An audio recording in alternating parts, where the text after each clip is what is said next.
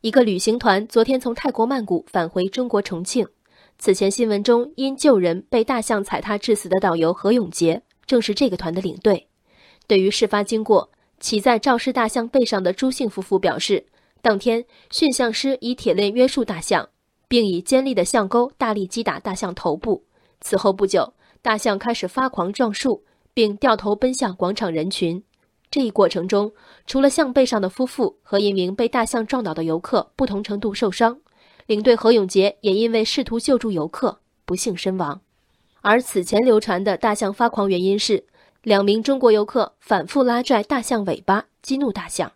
相比之下，朱先生夫妇的陈述少了戏剧化，多了可信度。事实上，直到现在，除了一屏微信聊天截图。还没有任何游客能交叉证实大象被抓尾巴的细节。相反，多位游客表示，大象发疯时前后至少十米距离内没有人。曾前往这条知名旅游线路的网友称，骑象活动是直接从高台骑到象的背上，下面是灌木丛，想摸象尾巴根本不可能。拽大象尾巴，并且是在戏谑捣乱的氛围中连拽两次，想想大象体积庞然，高不可攀。旁边手握刀具的驯象师姿态凶狠，这其实是很容易被常识推翻的细节。是什么东西在一次次激励网帖、微信公号文章，甚至正式报道中采纳这样的耸动推理？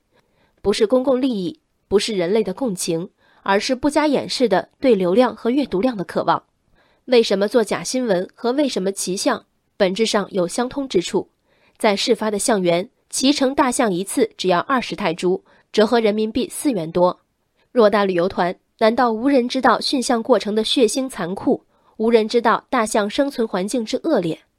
在四元一次面前，猎奇的成本被空前降低，尤其是加上我只骑这一次的侥幸和就算我不骑，别人也都会骑得开脱，爬上可怜动物们的脊背，简直顺理成章。采纳拽尾巴说法的记者和编辑，大概也以同样的逻辑为自己开脱。虽然信源是一张来源不明的聊天截图，但我们不发，别人也会发呀。就算是假的，我不是说了有人说了吗？我只是引用，不算说谎啊。骑象的问题，编造关于大象新闻的问题，归根结底是同一个问题：不骑大象，不以血淋淋的暴力驯服动物，这是出于对人性的坚持，是道德的自律；不以未经证实的细节操纵读者情绪，将新闻当事人推至难堪困境。这是职业的自律。当一名敬业的领队为保护自己所服务的游客付出生命的代价，作为新闻工作者，本应有更好的方式来致敬这一种职业精神。人生海海，见微知著。我是静文，往期静观音频，请下载中国广播 app 或搜索微信公众号“为我含情”。